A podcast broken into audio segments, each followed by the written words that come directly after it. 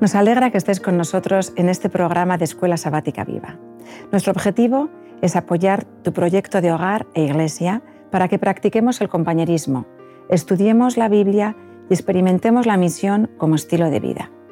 Antes de entrar en el estudio de la escuela sabática, dedica unos minutos a interesarte por tus hermanos y hermanas, creando una red donde todos estéis cuidados y atendidos. Toma tiempo para la oración y acompáñanos ahora en esta lección Siéntete entre familia.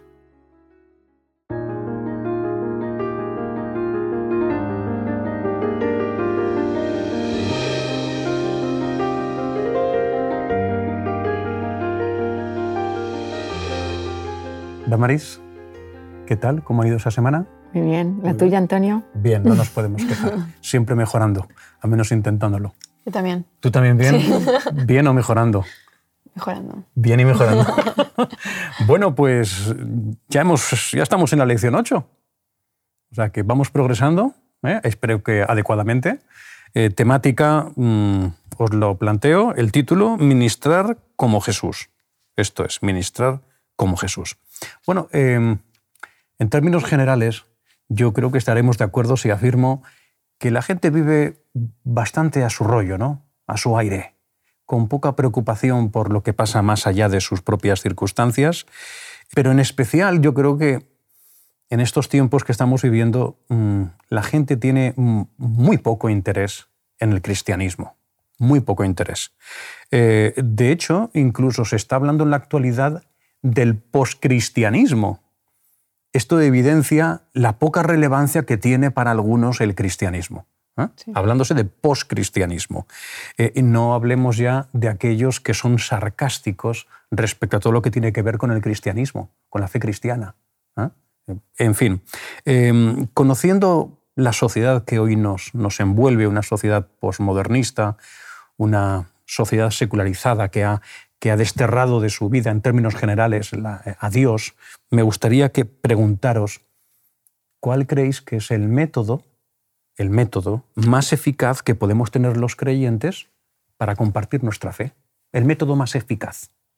En la escuela sabática se cita a Elena de Guay diciendo que solamente el método de Cristo será el eficaz para llegar a la gente. Y lo divide en cinco pasos. Primero, relacionarse con las personas mostrándoles Jesús deseaba hacerles el bien. Lo primero que hacía. Luego les mostraba, les mostraba su simpatía, atendía sus necesidades. Y cuando tenía, en cuarto lugar, una relación de confianza, entonces les decía, en quinto lugar, Como consecuencia. sígueme. Algo que es interesante, aunque a la gente no le guste escuchar hablar del cristianismo, sí que están en busca de algo, de algo que les inspire, que les dé motivación.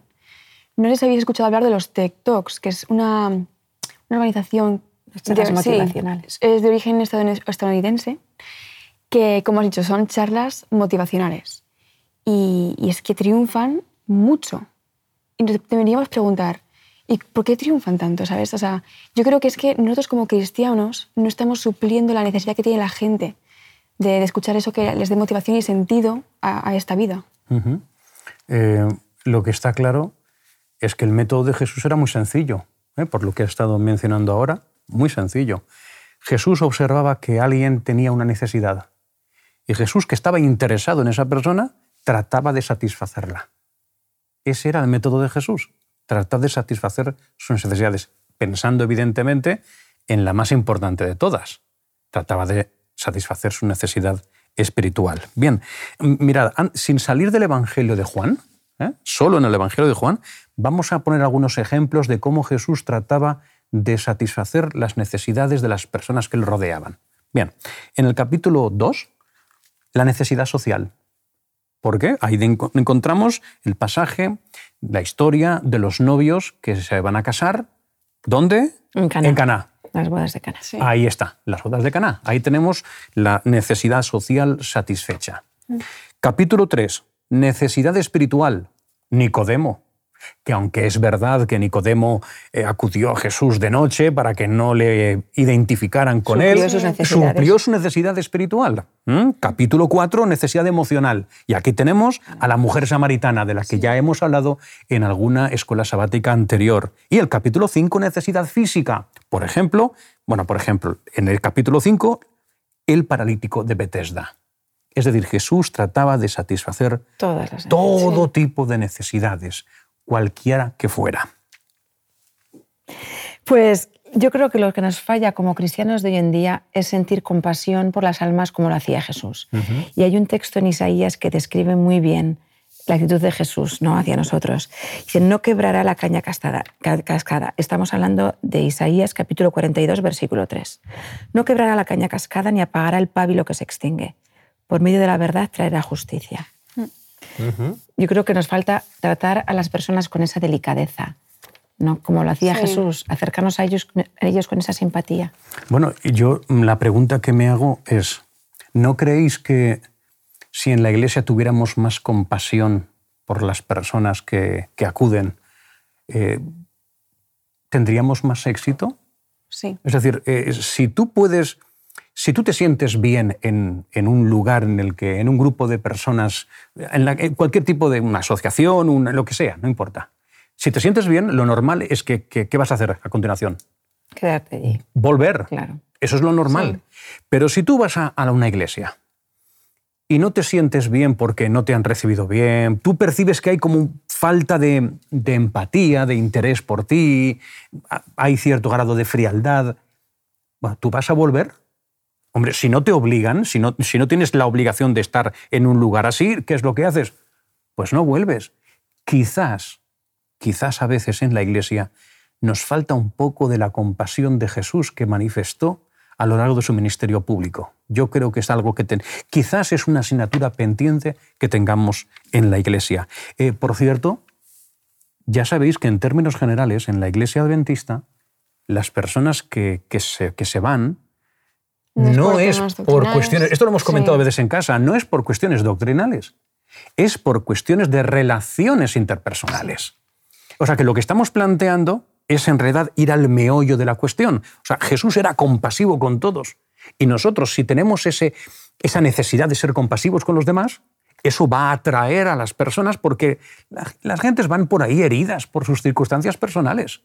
Entonces, querrán estar con nosotros y seguir con nosotros y lo que les ofrezcamos, que es el pan de vida, que tú has mencionado en alguna escuela sabática, querrán comer de él, aceptarán a Cristo. Sí.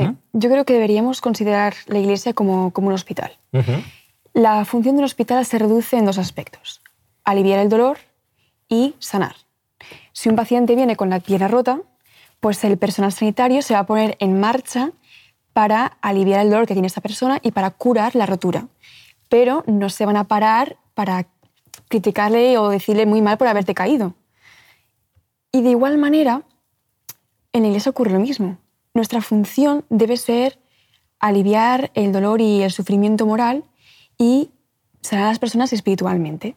Sí, sí. Mira, a mí me gusta además Jesús cómo tenía respuestas para cada situación, ¿no? ¿Os acordáis cuando se va a comer con... Bueno, le invita a Mateo a comer y está comiendo con los publicanos y pecadores y entonces los fariseos le preguntan a los discípulos, ¿y qué hace vuestro maestro, no, comiendo con esta gente? Y él les contesta, porque no he venido a llamar a justos sino a pecadores al arrepentimiento. O sea, él estaba buscando a los que le necesitaban de verdad, no, no los que se creían que no necesitaban de nadie. Él tenía respuestas para todo y quizás a nosotros nos falta esa, esa delicadeza por los que a veces pensamos que quizás son más despreciables. Pues sí. Eh, en la escuela sabática eh, se nos habla de que somos, bueno, esto es un texto que conocemos muy bien, somos la sal de la tierra. La sal de la tierra. Bien. Eh, la sal en el tiempo antiguo era, era, era un valor, era un valor. ¿eh? El- a, los, a las tropas romanas, a las legiones, eh, se les pagaba, en, en vez de monedas, en vez de se les, con monedas, se les pagaba con sal. De ahí la palabra salario. Efectivamente, de ahí la palabra salario. Es decir, era, era, era, era un valor importante. ¿eh? Eh, hay dos cuestiones vinculadas a la sal que tenemos que tener en cuenta. El primero, tiene que mezclarse con el alimento para poder dar sabor a la comida, ¿verdad que sí?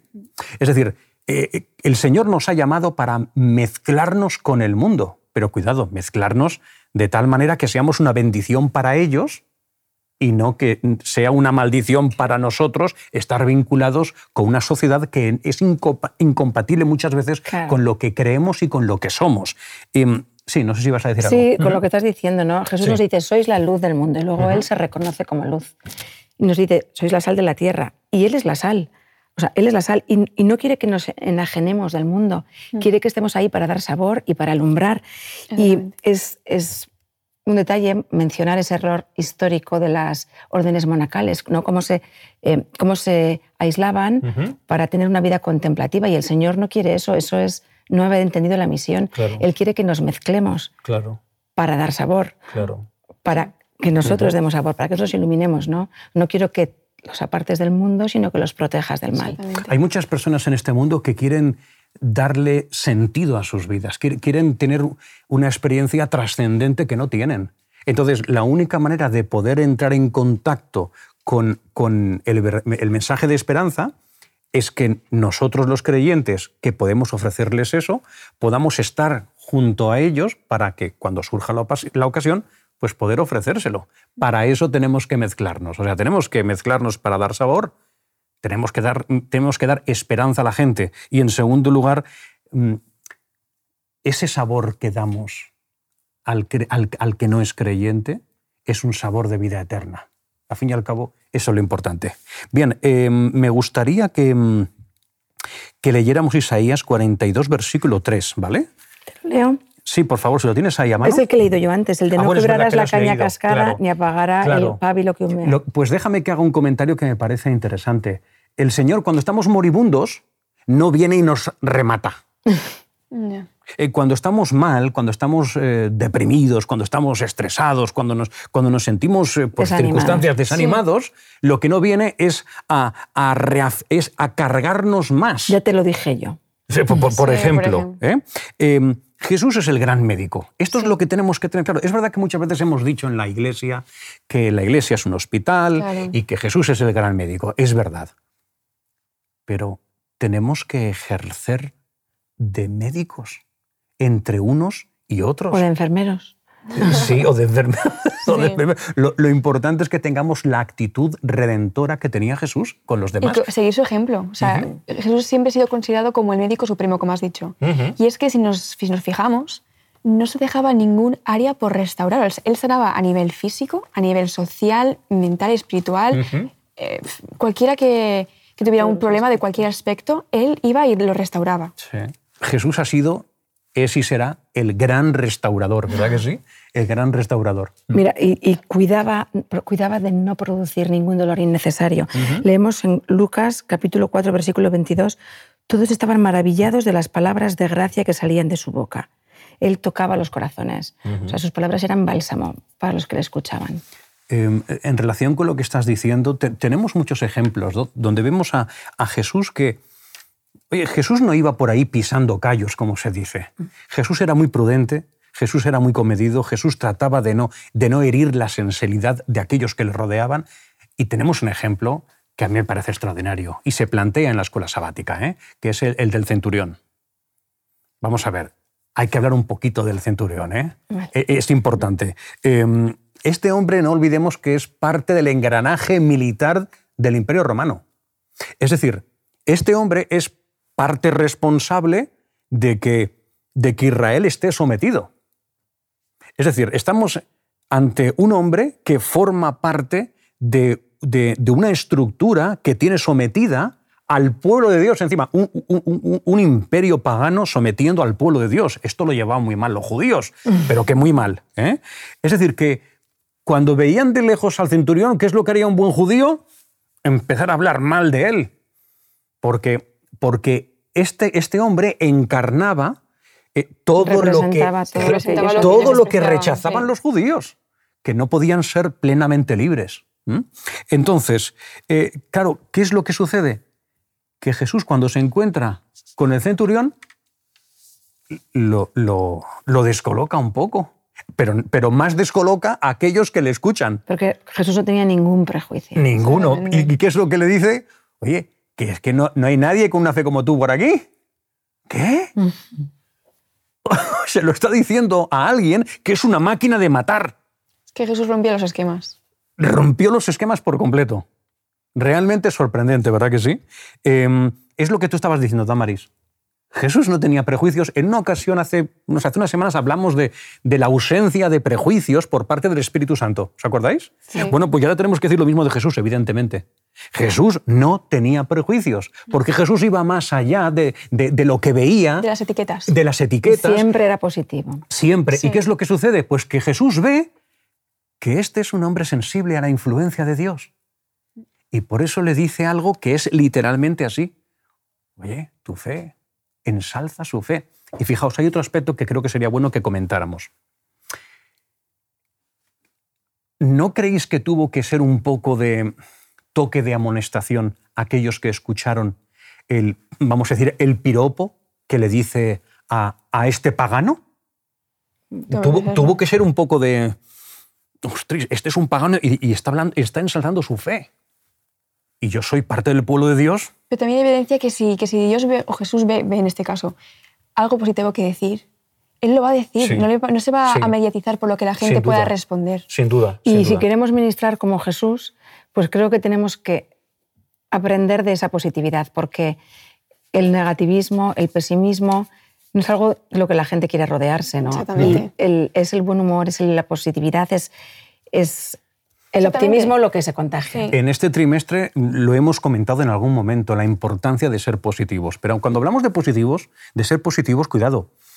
Lo que tenemos que hacer es ver en los demás gente que tiene sus virtudes, evidentemente tiene sus defectos, pero tiene sus virtudes, tiene sus puntos fuertes.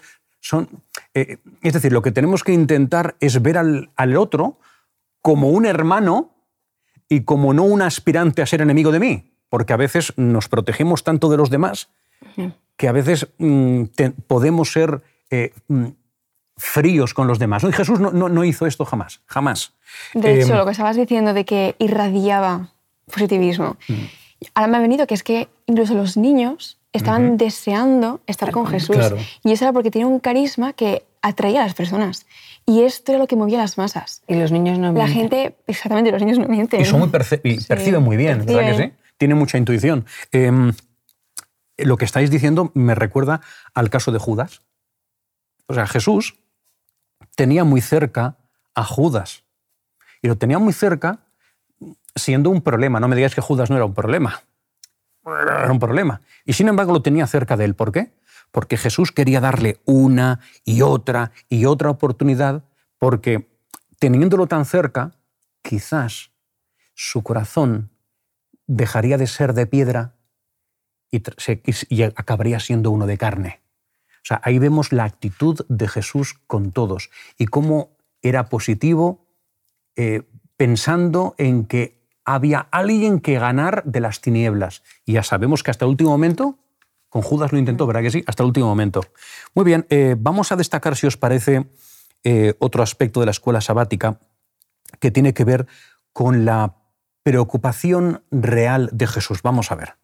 Eh, ¿Jesús se preocupó por las necesidades presentes de las personas?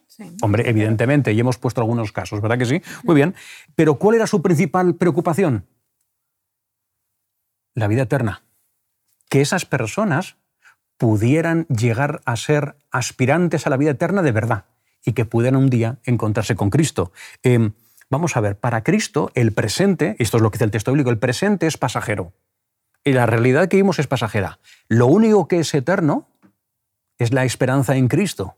Cuando nosotros tenemos nuestra lista de oración y ponemos por las personas por las que oramos porque están pasando por una enfermedad o un tratamiento de quimioterapia o pues tenemos- aspecto, sí. Vale, pues quizás también tendríamos que poner en esa lista personas que están pasándolo mal espiritualmente.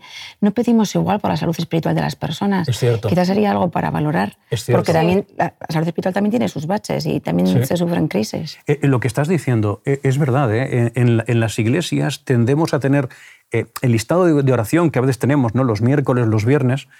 Es verdad que el número más significativo de casos que se plantean tiene que ver con lo físico. O sea, es un poco lo que, apoyando lo que estás, lo que estás diciendo.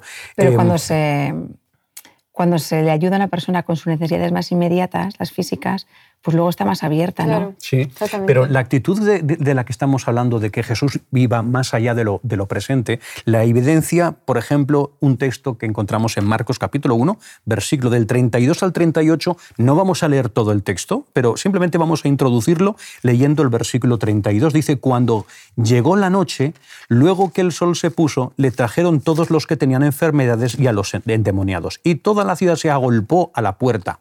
Y dice que luego el texto que sanó a todos aquellos que fueron. Es decir, que llega la puesta de sol, Jesús sana a todos aquellos que estaban allí. Pero al día siguiente vuelve a venir gente que quiere también que se le sane. Y Pedro va a buscar a Jesús porque Jesús estaba orando. Y entonces le dice, oye, mira que, que tenemos aquí gente que te está esperando para que la sanes. Es que, es que Jesús dice en Juan capítulo 10, versículo 10, yo he venido para que tengan vida y para que la tengan en abundancia. Jesús es el autor de la vida, viene a darla completa. Cuando sana a alguien, esa persona finalmente, pasados los años, terminará muriendo. O sea, Él quiere que sanes Espiritualmente. no, Porque no, eso es lo para que, tiene- tengas la oportunidad de sanarte Sí. para Claro, la eternidad, claro. O sea, para que le puedas elegir, ¿no? Pero es que Jesús, esa mañana, ya no se queda a sanar a los que se han presentado. Y dice, Jesús dice, no, no, ahora nos vamos a ir, que tengo que seguir predicando en otro sitio. Es decir, que Jesús dice, no, que, ve, que sigan viniendo, que una semana aquí sanando enfermos, no era el objetivo. Sanó a aquellos que pudo sanar el día antes. Al día siguiente tenía que ir a otro sitio. ¿A qué? A seguir predicando, a seguir compartiendo el mensaje de esperanza y sanando también. Pero lo prioritario, Jesús, era que un día podamos estar en la tierra prometida. ¿Mm? Podríamos destacar mm, algo de las tres mm, parábolas que nos encontramos que se mencionan en, en la escuela sabática del Sermón del Monte de los Olivos. La parábola, ¿os acordáis? La parábola de las Sí, diez la vírgenes, vírgenes, ¿eh? la la parábola de los talentos y la de las ovejas y los cabritos. Sí. Eh, Damaris, una pregunta. ¿Qué diferencia mm, había entre las vírgenes fatuas, eh, entre ellas, y las prudentes? Pues si leemos Mateo 25 nos damos cuenta de que ninguna. Exteriormente eran iguales. Sí. Iguales, o sea, eran vírgenes, estaban esperando al esposo, lo- o sea, cinco eran prudentes y cinco insensatas, pero esas son características internas. O sea, que podríamos decir que la única diferencia, eran exactamente iguales las Claro. diez. La única diferencia es que cinco de ellas hicieron provisión de aceite. Entonces, si lo aplicamos a, nuestro, a nuestra época y lo aplicamos a nuestras vidas, tenemos que darnos cuenta que son esas personas que tienen inquietud porque el Espíritu Santo dirija sus vidas. Son esas personas que cuando en Apocalipsis 18.1 nos avisa el derramamiento de la lluvia tardía y que el Espíritu Santo será derramado, esas personas serán las que recibirán al esposo. O sea, no puedes acordarte del Espíritu Santo cuando, has- cuando no has hecho provisión. ¿no? O sea, tenemos que. Sí. tener inquietud porque el Espíritu Santo nos dirija cada día. Claro. Es que si nos, si nos si prestamos atención, nos damos cuenta que en verdad las parábolas de los talentos y de las vírgenes están, viene a decir lo mismo, pero desde un enfoque distinto. Como has comentado, las vírgenes se dividían Sí. en las prudentes y las imprudentes. Y luego los talentos se dividen en los que utilizaron los talentos que recibieron y los que, bueno, en el caso, este caso, la, la persona que lo, lo escondió. Y vemos cómo en ambos casos al final llega el, el rendir cuentas. Y vemos cómo los que, sí, han- los que han estado a la altura de lo que se esperaba de ellos, que han decidido hacer caso a lo que del de Dios, son los que se salvan, que serían las vírgenes prudentes y los que Han desarrollado, han sus desarrollado talentos. sus Claro. talentos. O sea, Muy que en bien. verdad simplemente es un enfoque distinto, pero viene a decir Lo mismo. lo mismo. Sí, muy bien. Eh, ¿Podríamos comentar alguna, alguna cuestión? Que sí, que somos salvos por la fe, pero se nos va a juzgar por las obras. Sí, bueno, eso es un buen resumen de la parábola de las ovejas y los cabritos, que es verdad que somos, somos salvos por fe, sin duda alguna, pero las obras evidencian la calidad de nuestra fe. Sí. Y eso a veces se nos olvida. Repito, lo tenemos muy claro, nosotros lo tenemos muy claro, ¿verdad que sí? Somos salvos por fe, pero el texto bíblico nos muestra que las obras que evidenciamos no son más que el resultado de la clase de fe que tenemos. ¿eh? Has hecho un resumen en cinco segundos, yo lo, lo amplío un poquito y ya está. Bueno, vamos, si os parece, hacer una aplicación final de la, de la escuela sabática. Voy a empezar yo. ¿eh? El ministerio de Jesús evidenció que él vivía por y para la gente. Él no era el protagonista de su ministerio. El protagonista de su ministerio eran los demás. Esto es importante. No he venido a ser, ser- Em- o sea, no he venido a ser servido, sino para y servir. eso era evidencia de su compasión. Una compasión que le llevaba a satisfacer las necesidades presentes de los individuos, pero siempre pensando en satisfacer la necesidad espiritual, que cuando venga Cristo, ellos también estén allí. Pues yo creo que deberíamos de tratar de imaginar cuánto más efectivo sería nuestro testimonio como pueblo de Dios si expresáramos ese, ¿cómo decirlo?, esa preocupación Ujú. por los demás, así desinteresada como la que tenía, con la que bien, tenía es- Jesús. Completamente de acuerdo. Yo creo que podríamos recapitular, bueno, a mí un texto que me encanta, que es Santiago 4:17, cuando dice que le puede hacer el bien y no lo hace, comete pecado. Ese es, a mí me gusta mucho y creo que viene bien con lo de ministrar como Jesús, ¿no? Él no dejaba de hacer el bien. Pero creo que podríamos recapitular recordando los cinco puntos que se Vale. mencionaban al principio del método de Jesús. Vamos allá. Él se relacionaba con la gente demostrándoles que quería hacerles el ¿Me bien. Les mostraba simpatía, atendía sus necesidades y como tenía una relación de confianza con ellos, entonces les decía, Perfecto. Muy bien. Pues ya hemos acabado. Muchas gracias. Así que os espero la próxima semana. Sí. ¿Por qué no? Hasta la semana que viene. semana Pues que hasta la viene. próxima semana, semana que viene. Adiós. ¿Cómo podemos aplicar lo estudiado? ¿De qué manera puedes compartir tu esperanza con las personas que te rodean? Estés donde estés y seas quien seas. Dios te quiere en su equipo, en su misión. Comparte este estudio. Escríbele a alguien y no te pierdas la próxima lección para que tu escuela sabática sea un proyecto lleno de vida.